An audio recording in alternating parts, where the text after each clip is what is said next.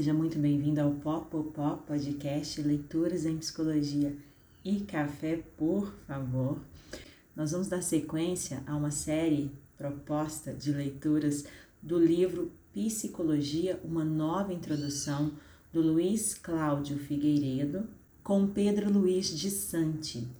E o texto dessa leitura se chama Pré-condições socioculturais para o aparecimento da psicologia como ciência no século XIX, a experiência da subjetividade privatizada.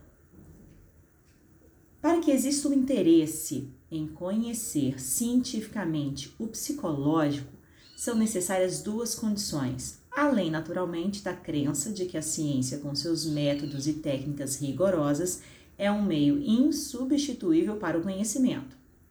A uma experiência muito clara da subjetividade privatizada, e B, a experiência da crise dessa subjetividade. Isso, à primeira vista, pode parecer muito obscuro, mas trataremos de clarificar essas ideias.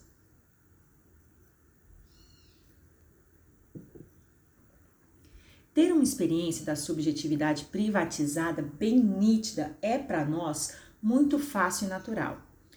Todos sentem que parte de suas experiências é íntima, que mais ninguém tem acesso a ela.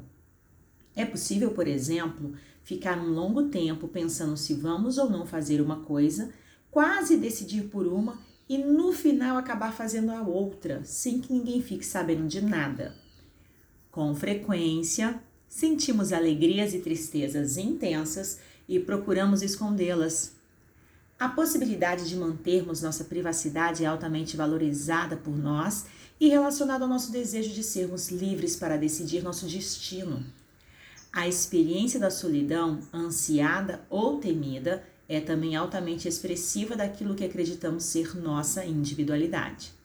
Ainda com maior frequência, temos a sensação de que aquilo que estamos vivendo nunca foi vivido antes por mais ninguém, de que a nossa vida é única de que o que estamos sentindo e pensamos é totalmente original e quase incomunicável. Pois bem,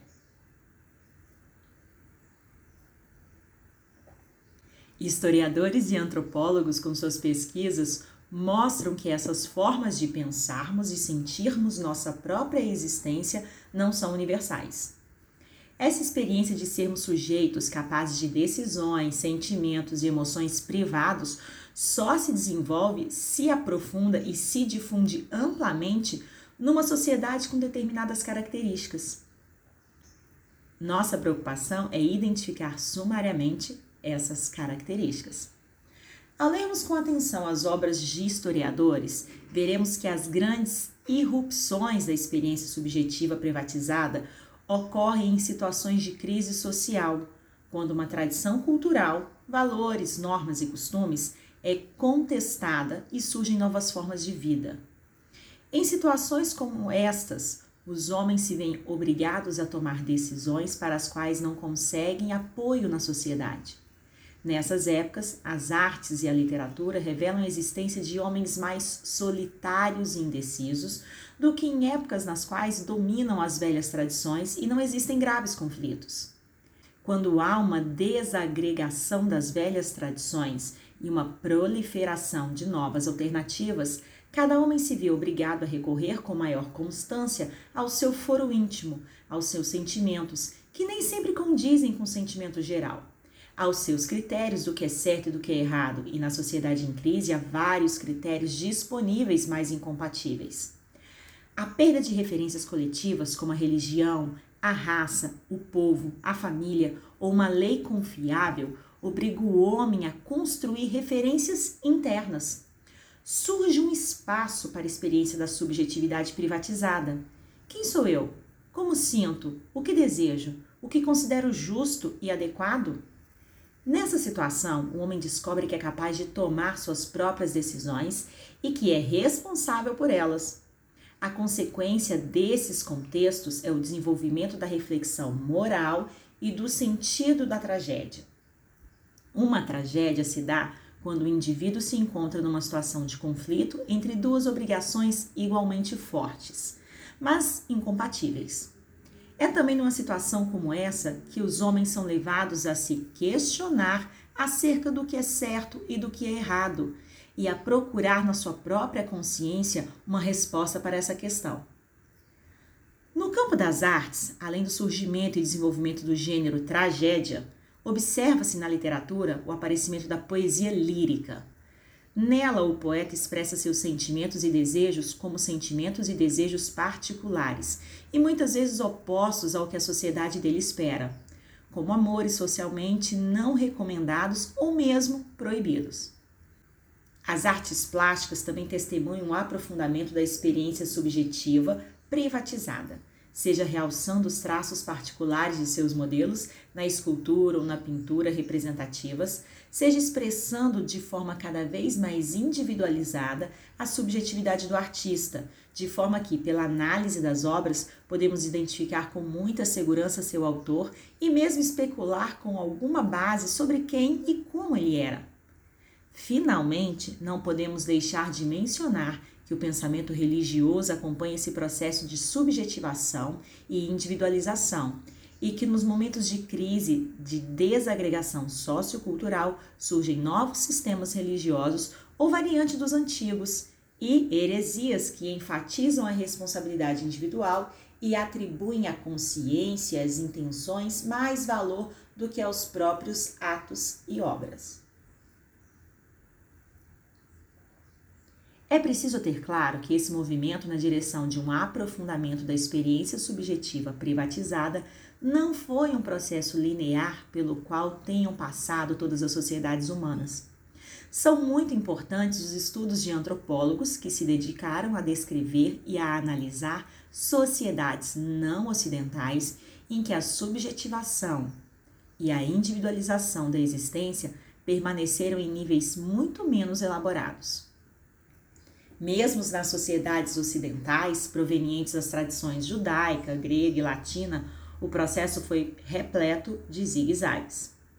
No conjunto, porém, pode-se dizer que ao longo dos séculos as experiências da subjetividade privatizada foram se tornando cada vez mais determinantes da consciência que os homens têm da sua própria existência.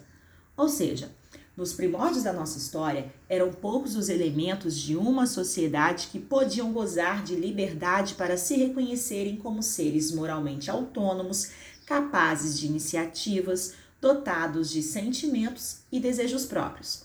Hoje, ao contrário, essa se tornou a imagem generalizada que temos de nós mesmos.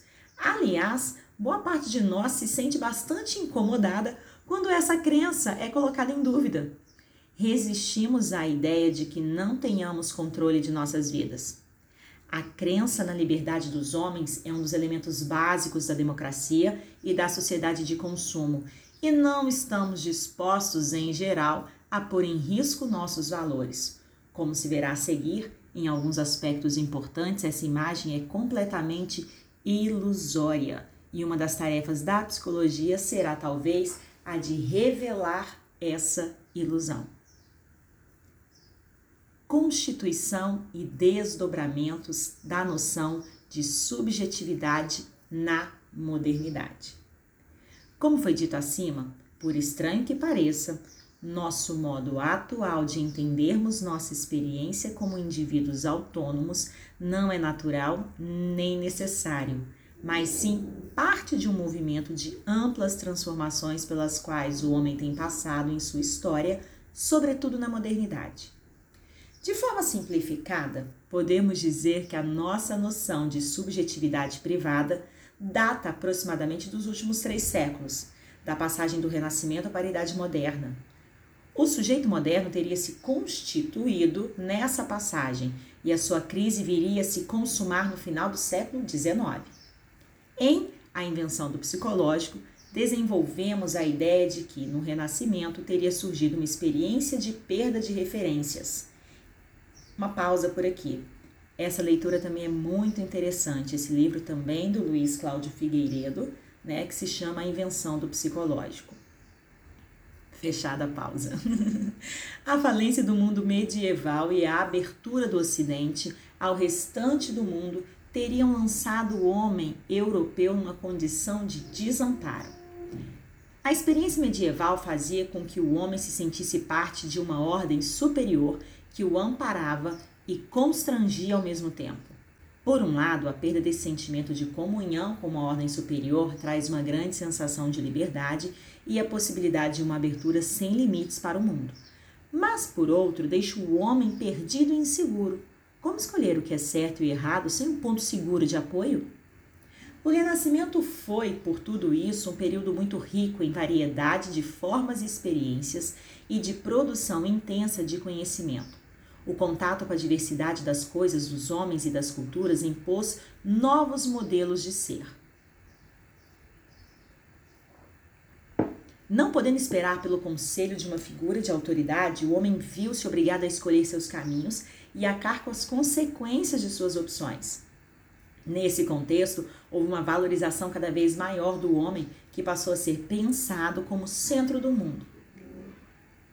A crença em Deus não desapareceu então, mas parece que ele se distanciou e se colocou sobre o mundo. Ele foi o criador da ordem do mundo e cabe ao homem admirá-la, conhecendo e controlando a natureza. Assim, o mundo passou a ser considerado cada vez menos como sagrado e mais como objeto de uso, movido por forças mecânicas a serviço dos homens. Essa transformação é parte essencial da origem da ciência moderna. A grande valorização e confiança no homem geradas pela concepção de que ele é o centro do mundo e livre para seguir seu caminho fazem nascer o humanismo moderno. O século XVI vê surgirem diversos personagens reais ou fictícios, donos de um mundo interno rico e profundo. Leonardo da Vinci, Dom Quixote, Hamlet, entre muitos. Além disso, os personagens literários contribuíam também para a construção da interioridade dos leitores. Segundo Felipe Aries, em História da Vida Privada, Companhia das Letras, volume 3, 1991, o surgimento da imprensa proporcionou uma das experiências mais decisivas da modernidade, a difusão da leitura silenciosa. Ela possibilita que se escape ao controle da comunidade e crie um diálogo interno que desenvolve a construção de um ponto de vista próprio. O trabalho intelectual passa a ser progressivamente um ato individual e mesmo a religiosidade pôde se tornar uma questão íntima, já que cada vez mais pessoas podiam ter acesso diretamente aos textos sagrados sem a intermediação de sacerdotes. Certamente essa experiência foi fundamental à reforma protestante, movimento essencial na formação do sujeito moderno. O pensador francês Michel de Montaigne dá um testemunho clássico da valorização da interioridade. Na introdução de seus ensaios, diz ao leitor que tomará a si mesmo como assunto, ainda que sua vida seja comum, totalmente desprovida de feitos heróicos ou notáveis. O eu de Montaigne será o assunto do livro e, enquanto o livro vai sendo escrito, ao longo de quase 20 anos e mais de mil páginas, esse eu vai se transformando. O livro foi muito criticado com o argumento de que uma vida comum não merecia ser objeto de tal obra. Mas a questão que nos interessa é justamente o surgimento da valorização de cada indivíduo, da construção de cada individualidade única. A obra de Montaigne também foi considerada fruto de uma extrema vaidade. Mas há aí um paradoxo. Ao mesmo tempo em que, indubitavelmente, o autor valoriza seu eu, ele denuncia a grande ilusão do homem ao se pretender um ser privilegiado na natureza, capaz de conhecê-la e dominá-la. Toda a falta de referências absolutas a que nos referimos mais acima fez renascer também uma escola da filosofia grega chamada ceticismo. Os céticos achavam impossível que pudéssemos obter algum conhecimento seguro sobre o mundo.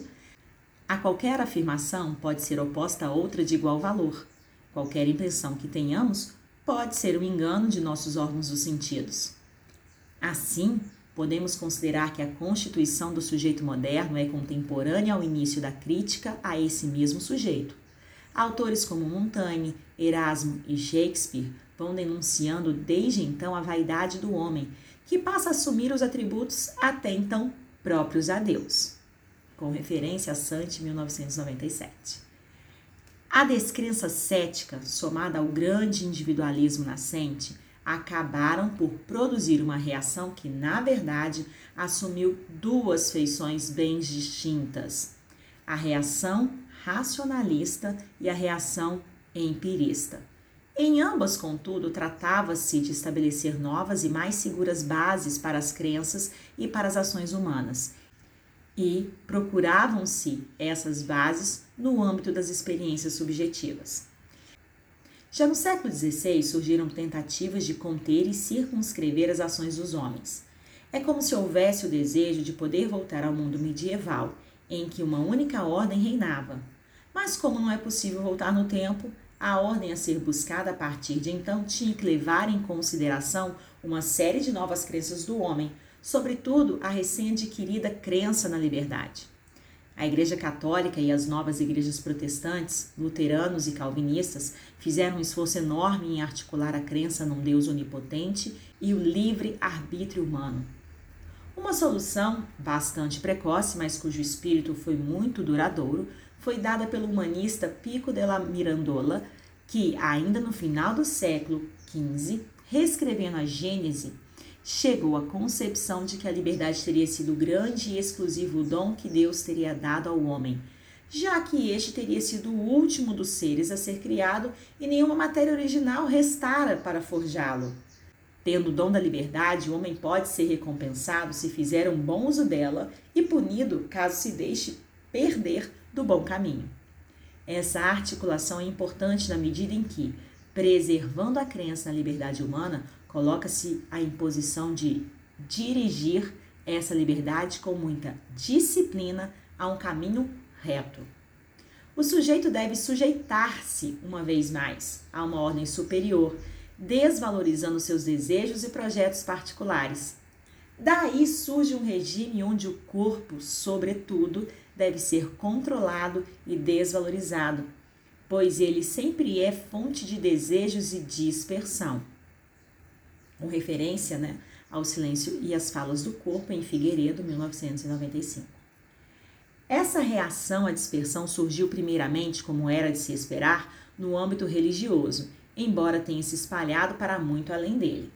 Entre a reforma e a contra-reforma vão nascendo tanto a individualidade quanto os modos de controle do indivíduo que conhecemos até hoje. A maior parte dos estudos sobre modernidade costuma identificar como seu marco de início o pensamento de Descartes, o fundador do racionalismo moderno. Certamente, a constituição da modernidade foi altamente complexa e longa, mas se é preciso estabelecer um marco, Descartes se presta bem a isso. Descartes pretende estabelecer as condições de possibilidades para que obtenhamos um conhecimento seguro da verdade. Ele se alinha entre aqueles que quiseram superar a grande dispersão do Renascimento e, o que talvez é o mais importante, superar o ceticismo. Ao lermos as primeiras páginas do discurso do método, vemos o depoimento de um homem nascido no limite do Renascimento, em meio a uma profusão tamanha de ideias e opiniões que se via levando a desacreditar todas elas.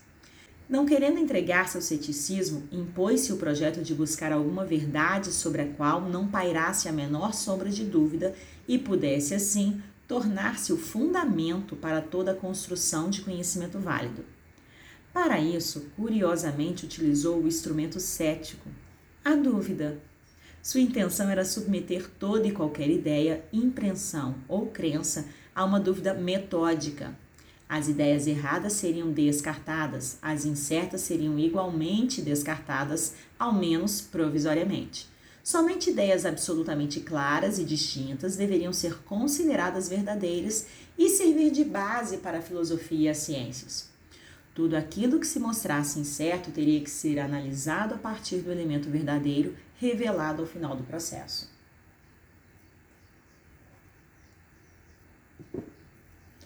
O procedimento parece conduzir Descartes ao ceticismo. Seus mestres, os livros, as leis e os critérios morais de cada cidade, tudo parece incerto. Seus órgãos do sentido também se mostram passíveis de engano e seus sentimentos ainda mais, por serem tão mutáveis. Conforme a dúvida se aprofunda, Descartes se vê cada vez mais acuado, até imaginar a existência de um gênio maligno capaz de enganá-lo em toda e qualquer ideia que fizesse do mundo. Nesse ponto extremo da dúvida, quando parece que ela é insuperável, Descartes inverte a questão e acredita ter superado a dúvida e encontrado um fundamento inquestionável para o conhecimento. Ele diz: Parece que tudo que tomo como objeto de meu julgamento se mostra incerto, mas no momento mesmo em que duvido, algo se mostra como uma ideia indubitável. Enquanto duvido, existe ao menos a ação de duvidar, e essa ação requer um sujeito. Daí nasce a famosa frase: penso, logo existo. Todo movimento de duvidar traz a evidência de que, ao menos enquanto um ser que pensa e duvida, eu existo. Essa é minha única certeza. Eu ainda não sei se os outros existem e mesmo se meu próprio corpo existe. A evidência primeira é a de um eu e ele será a partir de agora o fundamento de todo o conhecimento. Descartes é tomado como um inaugurador da modernidade no sentido em que ele marca o fim de todo um conjunto de crenças que fundamentavam o conhecimento. O homem moderno não busca a verdade num além, em algo transcendente. A verdade agora significa adquirir uma representação correta do mundo. Essa representação é interna, ou seja, a verdade reside no homem, dá-se para ele. O sujeito do conhecimento, o eu, é tornado agora um elemento transcendente, fora do mundo. Pura representação sem desejo ao corpo, e por isso supostamente capaz de produzir um conhecimento objetivo do mundo. O filósofo Francis Bacon, contemporâneo de Descartes, pode ser apresentado como o fundador do moderno empirismo. Sua preocupação, como a de Descartes, era de estabelecer bases seguras para o conhecimento válido e também, como Descartes, ele as procurava no campo das experiências subjetivas. A diferença era que, para Bacon, a razão deixada em total liberdade pôde se tornar tão especulativa e delirante que nada do que produza seja digno de crédito. É necessário dar à razão uma base nas experiências dos sentidos, na percepção desde que essa percepção tenha sido purificada, liberada de erros e ilusões a que está submetida no cotidiano. Bacon escreveu uma série de obras importantes, entre as quais O Novo Organo, em que elabora suas propostas de como se livrar do erro e encontrar a verdade, tendo como base a experiência subjetiva, sensorial e racional. Bacon, como Descartes, é um dos grandes pioneiros na preocupação com o método na produção de conhecimentos filosóficos e científicos que marcou toda a modernidade ocidental desde o século XVII até os dias de hoje. A crise da modernidade e da subjetividade moderna em algumas de suas expressões filosóficas. A crença de que o homem pode atingir a verdade absoluta e indubitável, desde que siga estritamente os preceitos do método correto, seja ele o racional de Descartes ou o empírico de Bacon, acabou por ser criticada no século seguinte no interior do Iluminismo, o movimento filosófico que, no século XVIII, representava o que havia de mais avançado e progressista no terreno das ideias.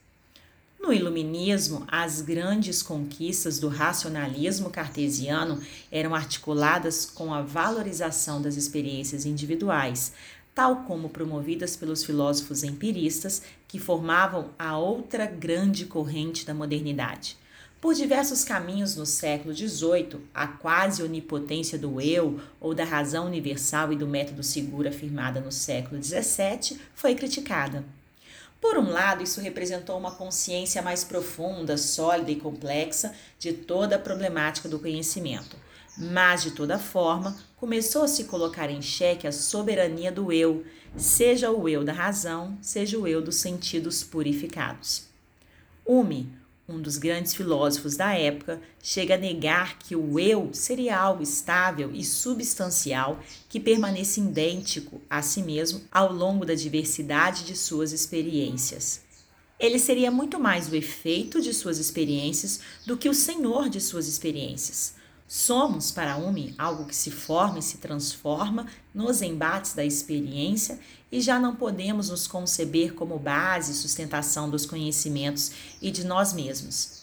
Nessa medida, o conhecimento entendido como domínio dos objetos por um sujeito soberano não pode mais se sustentar. Outro filósofo iluminista do século XVIII, Immanuel Kant, procura opor-se a essas formulações tão radicais, mas aceita a problematização da crença em conhecimentos absolutos. Em A Crítica da Razão Pura, afirma que o homem só tem acesso às coisas tais como se apresentam para ele.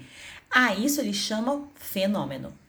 A única forma de produzirmos algum conhecimento válido é nos restringirmos ao campo dos fenômenos, pois as coisas em si, independentes do sujeito, são incognoscíveis.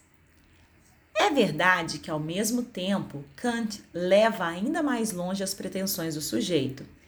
Se de um lado ele não crê na capacidade de o um homem conhecer a verdade absoluta das coisas em si, de outro, toda a questão do conhecimento é radicalmente colocada em termos subjetivos, pois tudo o que é conhecível repousa na subjetividade humana. Essa subjetividade, contudo, não é a subjetividade particular de cada um, é a subjetividade transcendental e universal do homem.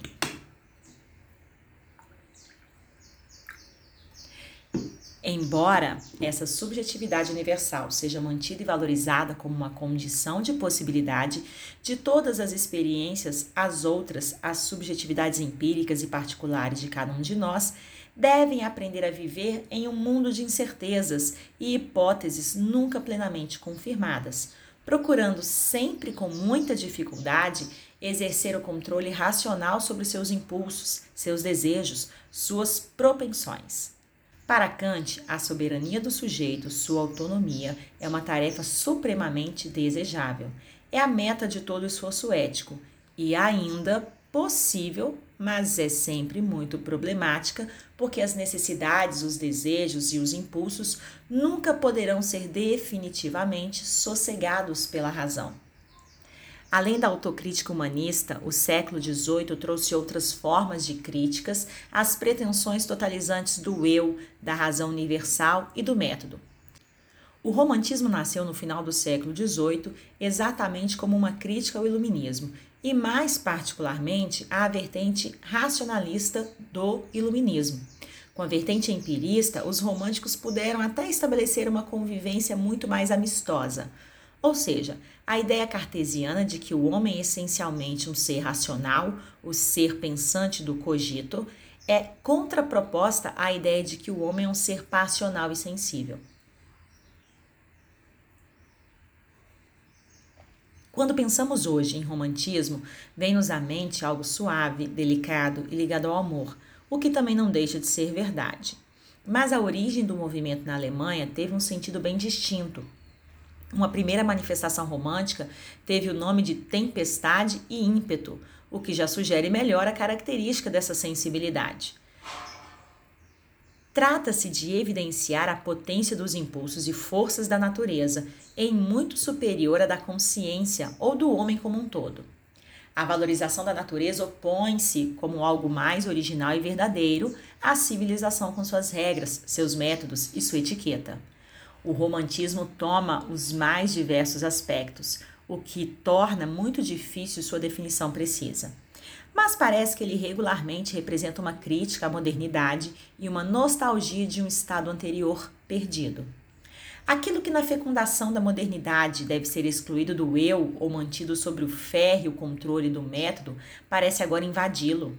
A razão é destronada, o método feito em pedaços e o eu racional e metódico é deslocado do centro da subjetividade e tomado agora como uma superfície mais ou menos ilusória que encobre algo profundo e obscuro. Uma imagem clássica disso é a pintura do inglês Turner, que frequentemente pinta tempestades no mar, nas quais mal se definem os limites entre céu, mar, chuva e neblina. Em alguns casos aparece um barco totalmente à mercê das forças naturais. O barco representa o empreendimento humano de controle racional e metódico do mundo, e a imagem não deixa dúvidas quanto à sua impotência. Assim, o romantismo é um movimento essencial na crise do sujeito moderno pela destituição do eu de seu lugar privilegiado de senhor soberano. Além disso, O romantismo traz a experiência de que o homem possui níveis de profundidade que ele mesmo, no entanto, desconhece. Paradoxalmente, portanto, há uma grande valorização da individualidade e da intimidade. A ideia de gênio expressa bem essa valorização. Ele seria um indivíduo naturalmente especial, dono de um dom único que tem a obrigação de realizar. Por outro lado, por seu mergulho em si, ele tem uma grande indisposição e dificuldade em sua vida prática. Trata-se de uma sensibilidade intimista e, ao mesmo tempo, crente na grandiosidade de sua missão. Quando pensamos no alto grau de individualismo e solidão presentes no século XX, é inevitável pensarmos na presença em nós do sujeito romântico. Ao longo do século XIX, afirmou-se a partir de diversas fontes a disposição do eu de seu lugar privilegiado. Por exemplo, a ideia de que o comportamento do homem é determinado por leis que não pode controlar e que frequentemente nem mesmo conhece está presente no pensamento de Marx, entre outros. No mesmo sentido, vai a afirmação da teoria da evolução de Darwin, de que o homem é um ser natural como os demais, não possuindo uma origem distinta, a imagem e semelhança de Deus. Mas talvez o ponto mais agudo dessa crise tenha sido a filosofia de Nietzsche Nela, as ideias do eu ou sujeito são interpretadas como ficções, no que dá continuidade à crítica de Hume à suposta substancialidade e estabilidade do sujeito. Com seu procedimento chamado genealogia, Nietzsche procura desconstruir os fundamentos de toda a filosofia ocidental desde Platão. Basicamente, trata-se de mostrar como cada elemento, tomado como fundamento absoluto ou causa primeira de tudo o que existe, foi também, por sua vez, criado num determinado momento com uma determinada finalidade. Se algo foi criado ao longo do tempo, não é eterno ou causa primeira. Assim, a ideia platônica, Deus, o sujeito moderno de Descartes ou de Bacon, são revelados como criações humanas. Nossas crenças e valores estão comprometidos com a perspectiva em que nos colocamos a cada instante. A crença em algo fixo e estável seria uma necessidade humana na tentativa de crer que tem controle sobre o devir. Nietzsche dá um passo bem largo e radical. Não só o homem é deslocado da posição de centro do mundo, como a própria ideia de que o mundo tem um centro ou uma unidade é destruída. Assim, quando Nietzsche denuncia o caráter ilusório e não necessário de todo o fazer humano, isso não representa a defesa do abandono da ilusão em favor de outro modo de ser mais legítimo ou bem fundamentado, como na crítica católica ou romântica à modernidade.